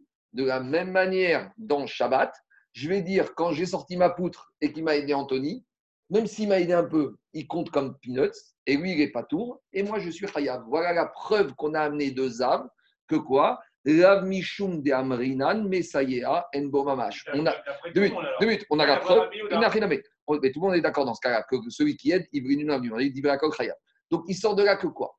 Que de la même manière que dans l'âne, le quatrième P, il ne sert à rien et donc il compte comme pilote, de la même manière dans Shabbat, là, celui qui aide l'autre, alors que l'autre peut sortir tout seul, c'est vrai qu'il a aidé. C'est vrai que maintenant, l'autre, au lieu qu'il mette, qui porte à 100% la poutre, il a 21%. Mais l'autre, 20%, il est comme nul et il est négligeable. Alors, je dis juste, il faut, aller plus loin parce que Tosfot, il y a une vraie question. Tosfot te dit, tu me compares des choses qui n'ont rien à voir, alors que c'est deux sujets totalement différents. Mais on va rester là pour l'instant. Amar Raviuda, Raviuda Midiskera, il reste, reste pas tranquille avec cette histoire de l'âne. Il te dit pas du tout. Non, mais Tosfot a raison. Euh, je ne sais pas qui a raison ou pas. Si Tosfot, c'est sûr qu'il a raison, Tosfot, plus que moi. Mais il faut étudier Tosfot en profondeur pour voir comment après il s'en sort. après, après, si on a du temps à la fin, on va le faire ensemble au Mais d'abord, le pshat de Agmara. Concernant cette histoire d'âne qui peut replier sa quatrième patte et tenir que sur trois pattes, Rav il n'est pas d'accord. Amar Rav Yehuda mi discarta. Rav de discarta, il a dit Léoram et Malach Tu sais quoi? Non, tu peux tirer aucune conclusion pour Shabbat par rapport à l'âne. Et je vais dire qu'en matière de Shabbat, s'il y a quelqu'un qui aide, et eh ben lui aussi, il est partie prenante et il serait khayab. Ah, et pourquoi dans l'âne, tu vois bien que le quatrième pied qui sert à rien, il permet qu'aucune des étoffes ne devienne impure Il te dit parce que l'âne, si tu rentres dans cette logique-là, tu vas arriver à un problème. Ok. Veshane acha. Deakaraya les Parce que l'âne, le quatrième pied, il n'aide même pas. Puisque l'âne, il peut, tu peux lui replier, lui attacher la quatrième patte et il va tenir il n'y aura aucune différence pour lui. Donc, pour Rav Israël, il te dit, expliqué d'après Rashi, au Keret à Regel Minaretz, quand tu replies la quatrième patte de l'âne, tu la soulèves de la terre, Vea Fiu Messayea Loave. Et c'est même pas une aide, c'est rien du tout. C'est-à-dire que l'âne, quand tu replies la patte, est-ce que l'âne il tient sur trois pieds? Oui. Est-ce que le quatrième pied aide à quelque chose? Rien du tout. Tandis que quand moi je sors avec Anthony, c'est vrai que j'aurais pu sortir tout seul mais je ne peux pas dire qu'au moment où je sors, j'ai 80% et lui, il a 20% de la force sur lui. Tandis que l'animal, quand il replie la quatrième patte, est-ce que la quatrième patte, elle est dans quoi que ce soit? Elle est dans rien du tout. Quand la quatrième patte, elle est repliée, c'est zéro. Il n'y a, aucune aide. Excuse-moi, pardon. Non, mais regardez, regardez. Pardon, pardon. Excuse-moi. Attendez, attendez. Je, je finis la question après, j'arrive, David. Deux minutes. Deux minutes. Dis Agmara. L'Agma a posé un peu votre question. Elle te dit, mais c'est quoi cette histoire? Tu es en train de me dire que si tu replies la quatrième patte, la quatrième patte, elle n'est même pas comme une aide. Elle n'est rien du tout. Dit l'Agmara, alors si c'est ainsi, des kevan des imnin akaraha, des imnin akaraha, leve kezav amitaper. Donc tu es en train de me dire maintenant que quoi? Que comme des fois elle replie la jambe, la jambe, elle est nulle et non avenue. Elle compte pour zéro. Donc dit Agmara, regardez. Donc maintenant, tu es en train de me dire que quoi? Que l'âne, des fois, il va replier cette jambe, des fois, il va replier celle-là, des fois, il va replier celle-là, des fois, il va replier celle-là. Dit Agmara, si je rentre dans cette logique, je peux comparer ça à un autre cas.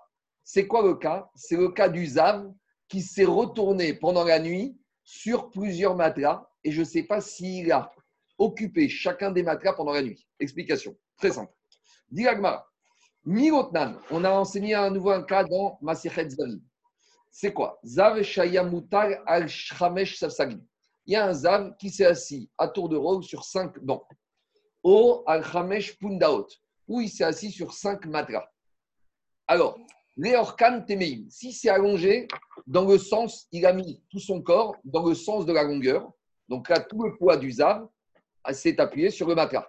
Par contre, si c'est allongé, lui, partiellement sur la largeur du matelas, il n'y a pas d'impureté du matelas parce que tout le poids du ZAV, c'est le cas que je vous ai dit tout à l'heure, il est appuyé partiellement. Ça, ce cas-là, on laisse de côté. Ce qui nous intéresse ici, c'est le deuxième cas qui intervient maintenant. Il y a Il y a un ZAV, il s'est allongé dans une pièce pour dormir et dans la pièce, il y avait cinq matelas. Maintenant, quand il s'est endormi, il s'est endormi sur un matelas. Mais quand il s'est endormi sur le matelas, il était perpendiculairement au matelas. Donc, c'est-à-dire que quand il s'est endormi, il n'appuyait pas tout son corps sur l'ensemble du matelas mais pendant la nuit, on bouge. Et qu'est-ce qui s'est passé là-bas On te dit, Yachan, quand il s'est endormi, même s'il s'est endormi perpendiculairement à un des matelas, maintenant, qu'est-ce qui s'est passé pendant la nuit? J'ai un doute. Ça fait que peut-être, mitaper rien. Peut-être qu'il s'est retourné et à un moment, il s'est retrouvé allongé sur la totalité d'un des cinq matelas. Et je peux dire que sur chacun des cinq matelas, pendant la nuit, il a roulé et pendant la nuit, il s'est allongé de tout son poids sur chacun des cinq matelas. Et là-bas, qu'est-ce qu'on te dit? Les cinq matelas, dans le doute, ils deviennent impurs. Vous avez, vous compris ou pas? Donc, je reprends le deuxième cas ici du ZAB. C'est quoi? J'ai le ZAB qui est allongé, il s'endort sur un matelas perpendiculairement au matelas. Donc, au moment où il s'endort, il n'occupe pas avec son poids la majorité du matelas. Au moment où il s'endort, il n'y a rien du tout. Même le matelas où il s'endort, puisqu'il est que il n'appuie pas. Et on a dit que dans le Zav, il y a un d'appuyer avec son corps tout le matin. Au moment où il s'endort, il n'appuie pas avec tout son corps tout le matin. Maintenant, on ne sait pas ce qui s'est passé pendant la nuit. Le lendemain matin, on se retrouve à l'autre bout de la pièce. Est-ce que pendant la nuit, il s'est allongé à l'horizontale sur un matelas, et peut-être sur le premier, et peut-être qu'il a roulé comme ça sur le deuxième, et sur le, et sur le quatrième, et sur le cinquième? Donc, la Mishnah Zavi dit, tu sais quoi? Dans le doute, les cinq matelas, ils ont tout mat midras. D'accord ou pas? Donc maintenant, qu'est-ce qu'on te dit?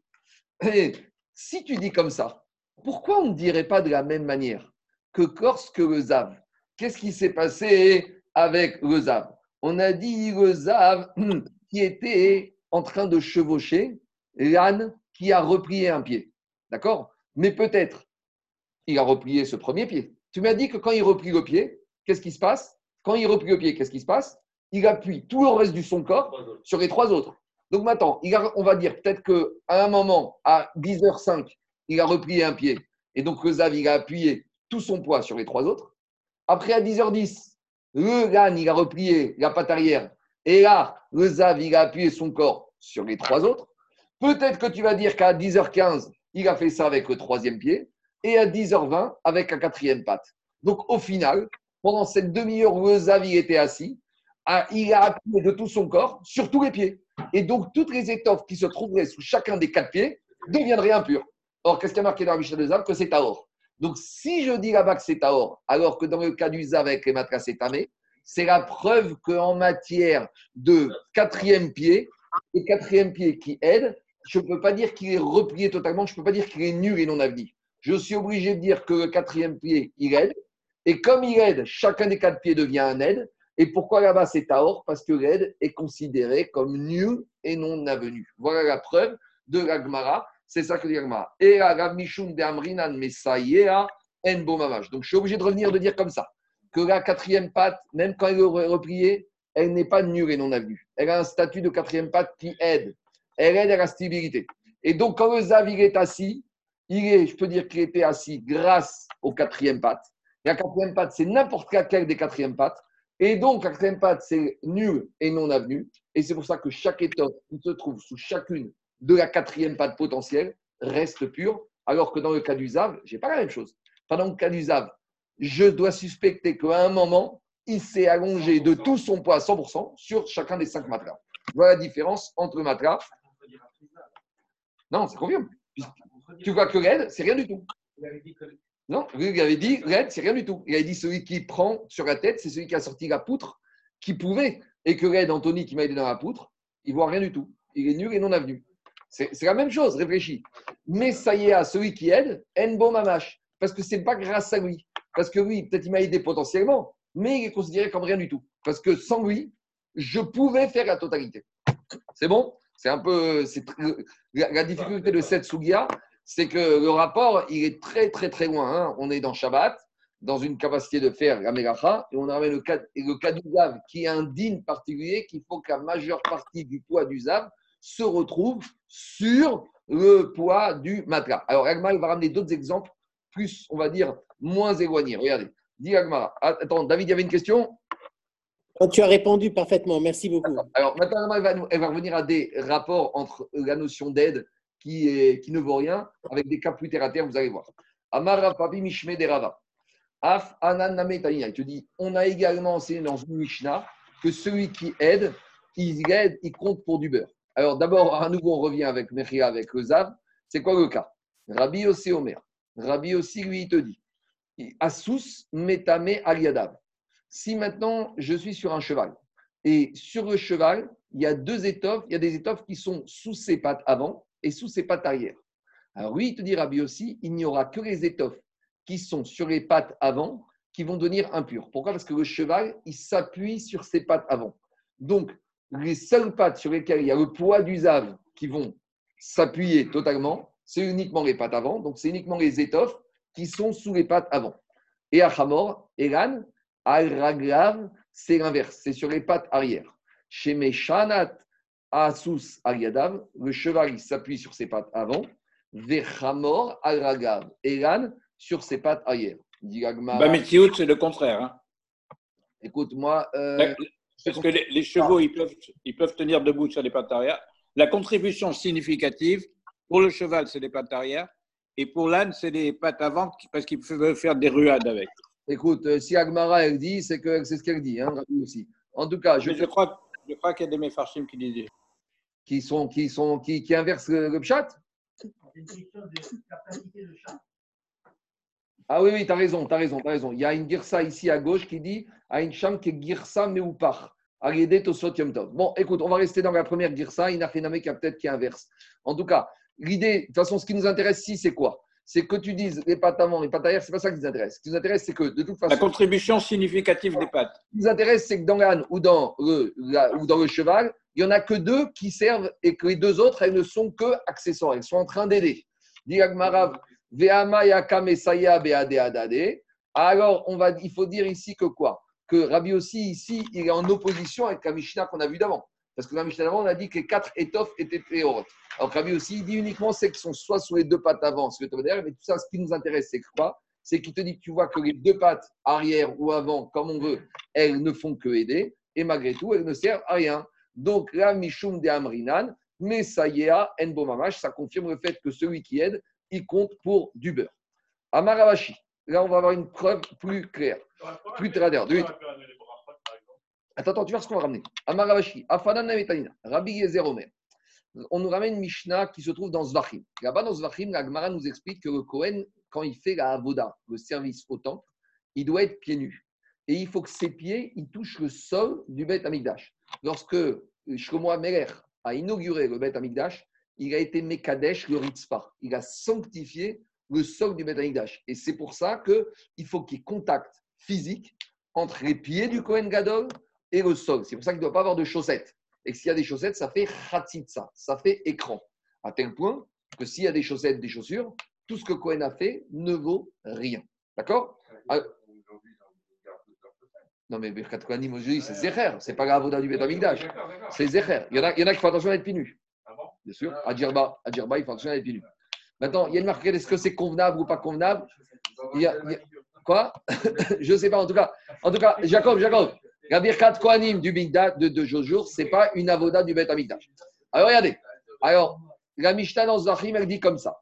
La Mishnah dit Rago Si on a un Kohen qui est en train de faire une shrita ou un korban ou un ketore d'Obed Amidash, mais il a un pied sur le sol, Verago Arakeli. Et il a un pied sur un tabouret. Donc, il est un pied sur le sol et un pied sur le tabouret. Maintenant, donc les deux pieds ne sont pas sur le sol. Alors, mais il a quand même un pied sur le sol. Alors, est-ce que je vais dire que le fait qu'il ait un pied sur le sol, ça suffit pour dire que la voda qu'il a fait, c'est quand le pied était au contact avec le sol. Donc, vous voyez déjà arrivé la, la, preuve, c'est qu'on va essayer de dire que le deuxième pied, il aide à la stabilité du Kohen, mais sans le deuxième pied, le Kohen, il peut être stable. Dit Gagmara comme ça. Si le Kohen il avait un pied sur le tabouret, et un pied sur le sol du Betamitash. Deuxième cas. Il avait un pied sur une pierre Verago Achat Agarizpa. Et un deuxième pied par terre. Alors, la Mishnah là-bas, dans Zvachim, qu'est-ce qu'elle dit? On doit faire une évaluation. Roïn, on va voir. Kol que si on enlève le tabouret ou Vetinatera Even, on enlève la pierre, on va voir Yachol Amod al Si le Kohen, il peut tenir sur un pied. Alors, si le Kohen, c'est un acrobate, et qu'on voit quand tu lui enlèves un tabouret ou une pierre et que maintenant il a un pied, est-ce qu'il peut faire sa shrita sur un pied?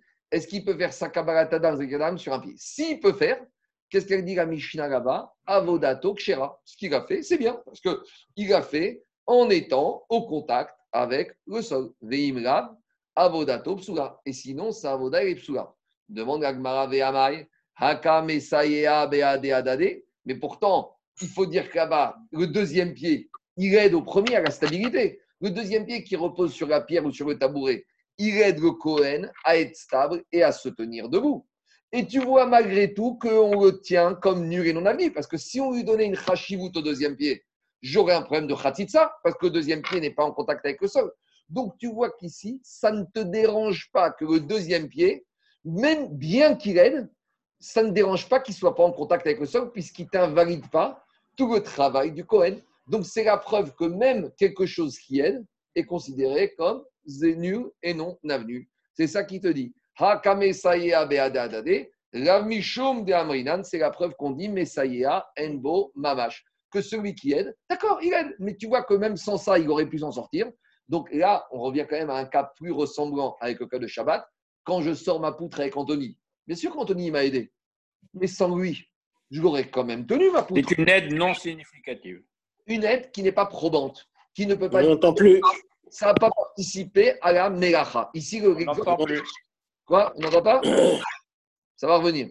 Connexion. On entend là? Ça y est, c'est parti. C'est bon, c'est le temps de la. Ah oui. Quoi? On entend, on entend. On entend, juste recouvre le micro. Alors, je continue.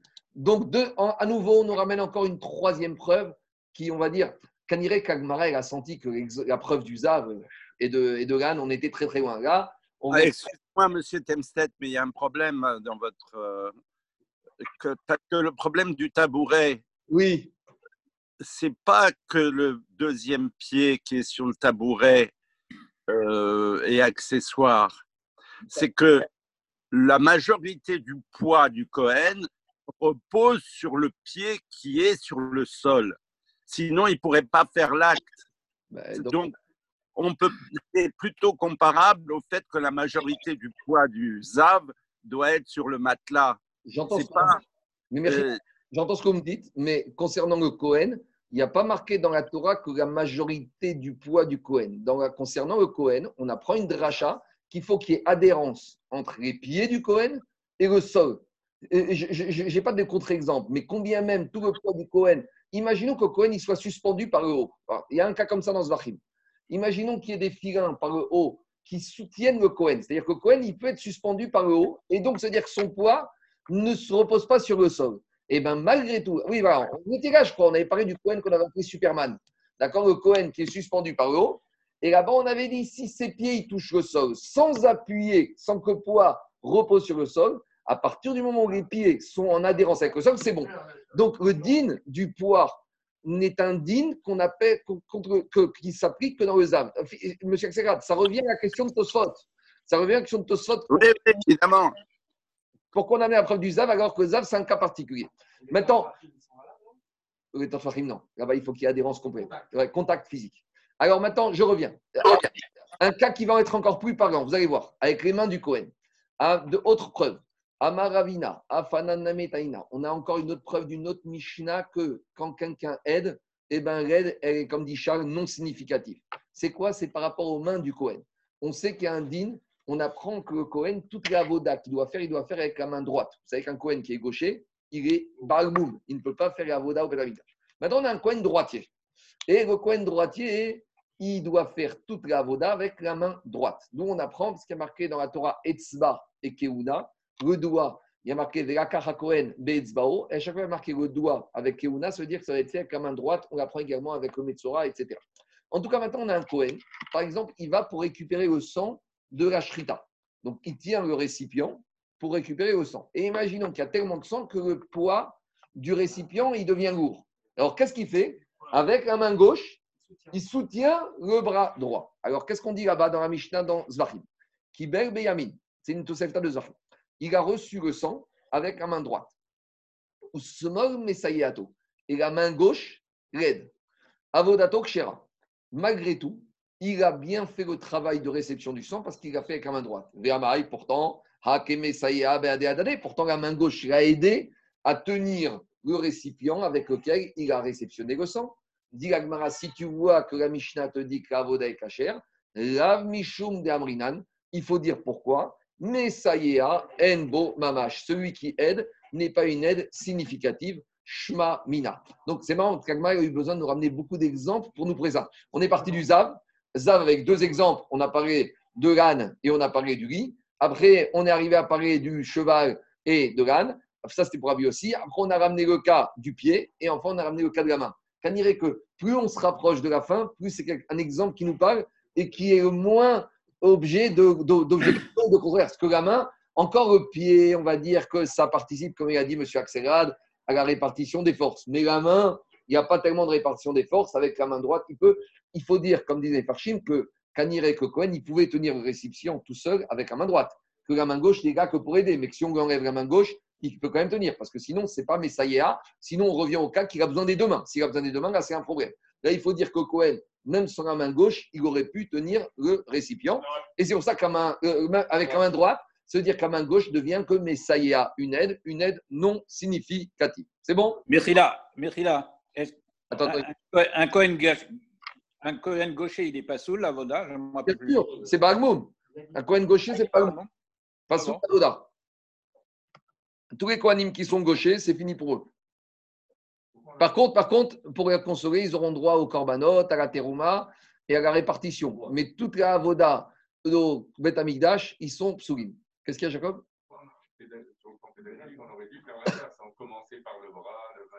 Je t'ai déjà dit, dans Shabbat, dès que elle peut s'engouffrer dans tout Matara, elle s'engouffre. On n'a pas de Gemara sur Zavin. Tu sais, il y a combien de chapitres dans la Meseret Zavin de la Mishnah?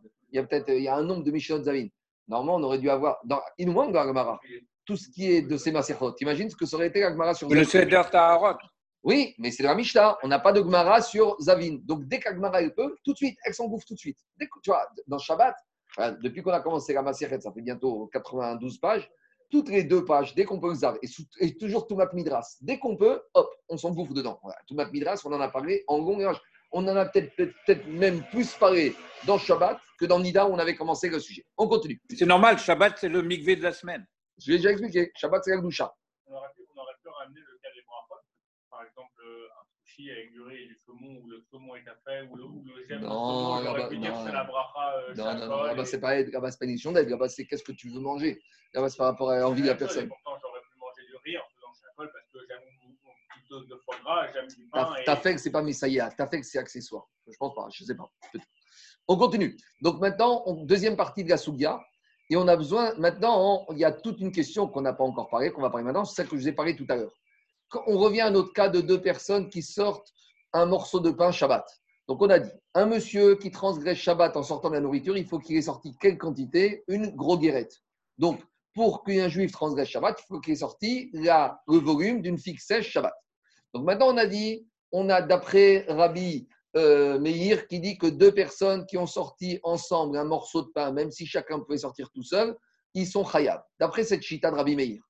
Dans ce morceau de pain, est-ce qu'il faut que ça suffit qu'il y ait une gros guérette qui va s'appliquer à chaque fois pour chacun, ou il faut qu'il y ait deux gros guérettes pour que chacun il puisse avoir le chiot C'est cette action qu'on a posée tout à l'heure, que maintenant Agmara va poser comme question. Amarmar Rabbi Meir Donc, d'après la logique de Rabbi Meir, que même si ce morceau de pain, chacun aurait pu le porter de façon individuelle. Maintenant, Rabbi Meir te dit, malgré tout, ils vont porter à deux, ils sont khayab. D'après Rabbi Meir, où? Il faut s'interroger. Baïnan shiur les shiur est-ce qu'on a besoin de la quantité, une quantité pour chacun? Donc, si j'ai deux, j'aurais besoin qu'ils aient porté deux gros guérettes. S'ils sont cinq, j'aurais besoin qu'ils aient porté combien? Cinq gros guérettes. Au digma, je vais dire non. Shiur et Kulam. Ce qui m'intéresse ici, c'est que je prends chacun, je vois que chacun, il a fait la melacha avec le shiur. Et que le shiur, il peut se décupler. Et on va dire, si on est dix personnes à avoir porté la chala, eh bien, ça suffira, même si dans cette chala, il n'y a qu'une groguerette, parce que chacun, il a porté la groguerette. Chacun, a porté la chala. D'après Rabbi Meir, hein, bien sûr.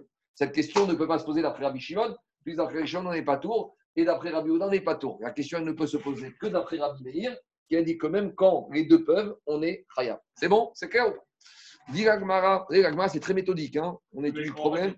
Techniquement, c'est pas possible. Comment ça se passe? plus tu de personnes à porter, plus la, la miche de pain est longue. Qui se dit ça? Bah, Pas du tout. Tu as une chala et on a quatre personnes qui tiennent dessus la chala. Je peux très bien imaginer qu'on a quatre personnes. Donc, c'est dans le cas où les trois autres ne font qu'accessoires. Mais c'est ça le cas. Zeyachov et Zeyachov. Non, mais chacun. C'est pas Zénachov, Zénachov. Chacun peut tout seul porter la accessoire. Non, mais non, accessoire, c'est quand un il peut et l'autre il peut pas. Et là, chacun peut tout seul. On y va. Dit Agmara, Amar, Rav Papa. Non, c'est très logique. Oui, mais attends, commence pas à chercher la logique dans les cas d'Agmar. C'est le cas de. Amar Rav Papa. Rav Papa, il dit Mishme de Rava. Donc, Rav Papa, il te dit, tu sais, la réponse à cette question, la réponse à cette question, on va la trouver dans d'autres Mishayot et on va t'amener la preuve. Et à nouveau, on va revenir tout de suite à quoi? Au Zav. Dès qu'on quitte le Zav, on revient à lui. Qu'est-ce qu'on a vu dans notre Mishnah du Zav? Tanina. Ayayoshev al On a dit que Zav, il était assis sur un lit. Et on avait dit qu'il y avait quatre étoffes sous chacun des quatre pieds du lit. Et on a dit que les quatre étoffes, elles sont méotes. Mi pene, shen, Parce qu'on avait dit que le lit, il ne peut pas tenir sur trois pieds. Donc on a besoin des quatre pieds. Donc le zav, il répartit à tour de rôle tout son poids sur chacun des quatre pieds. Donc s'il répartit sur chacun des quatre pieds, il va appuyer chacun des quatre pieds, donc il va appuyer sur chacune des étoffes. Donc les quatre étoffes sont tméot. Demande la Gemara, Ve'amai, Libae Shiur Zivarazé, Zivarazé.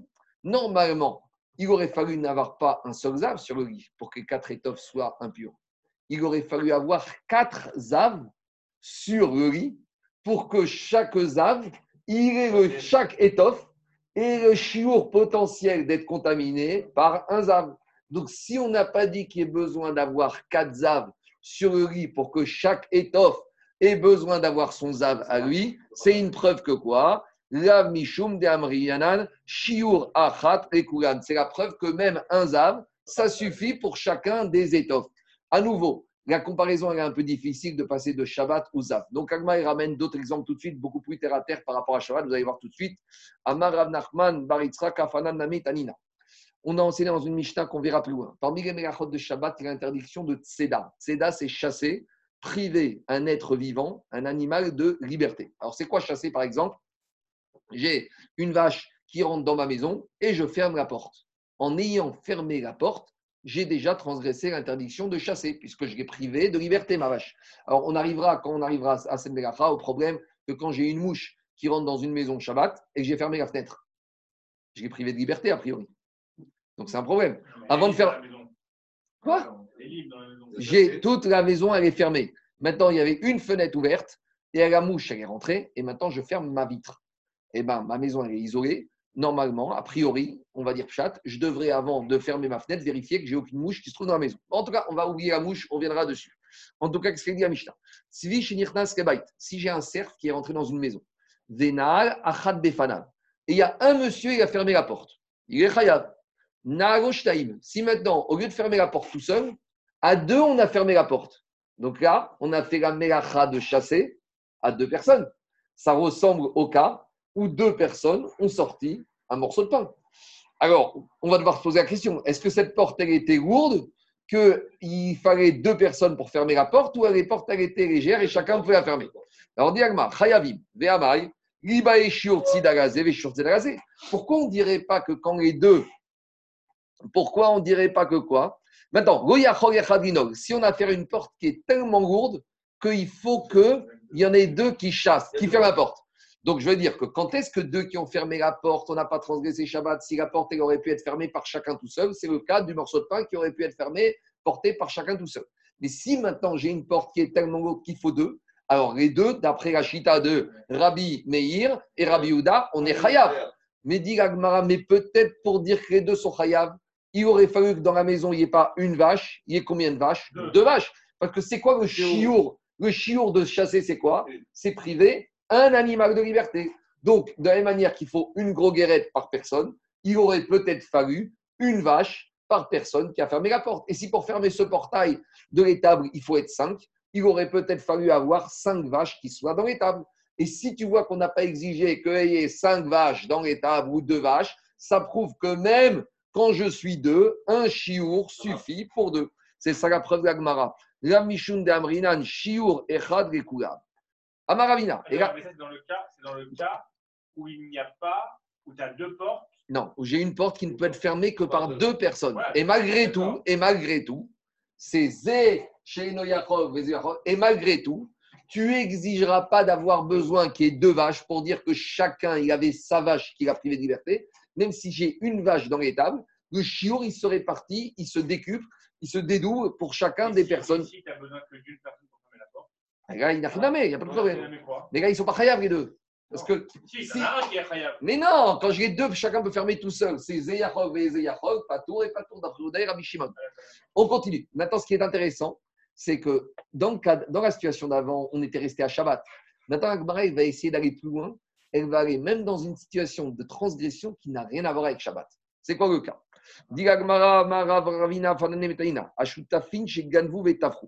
Tout le monde sait que il y a un digne particulier du voleur quand il vole un bœuf ou il vole un mouton et qu'il a chrité ce bœuf ou qu'il l'a vendu. Vous savez que d'habitude, un voleur, dans la Torah, il paye double.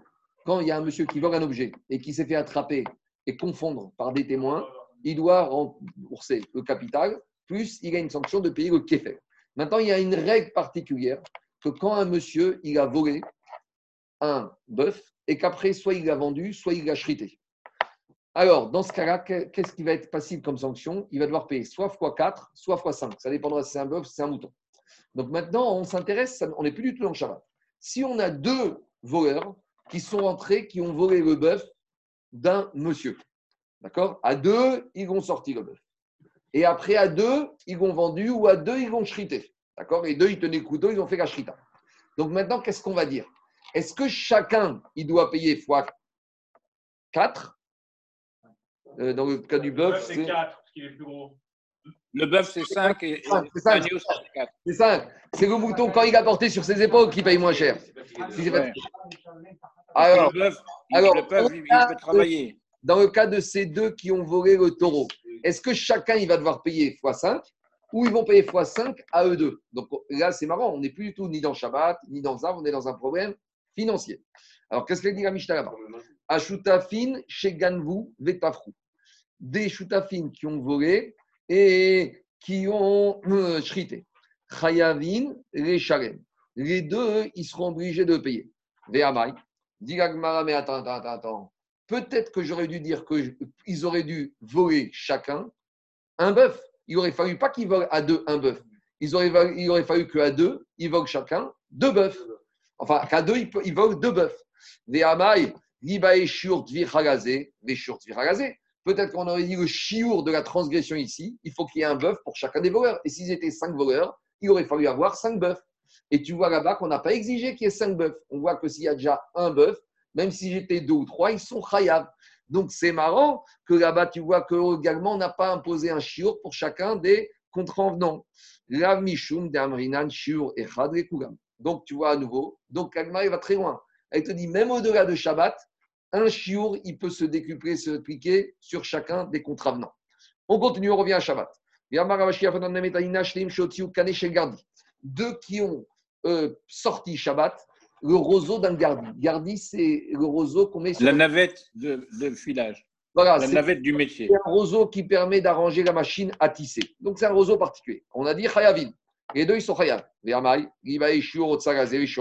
Normalement, il aurait fallu que chacun qu'à eux deux, ils sortent deux roseaux.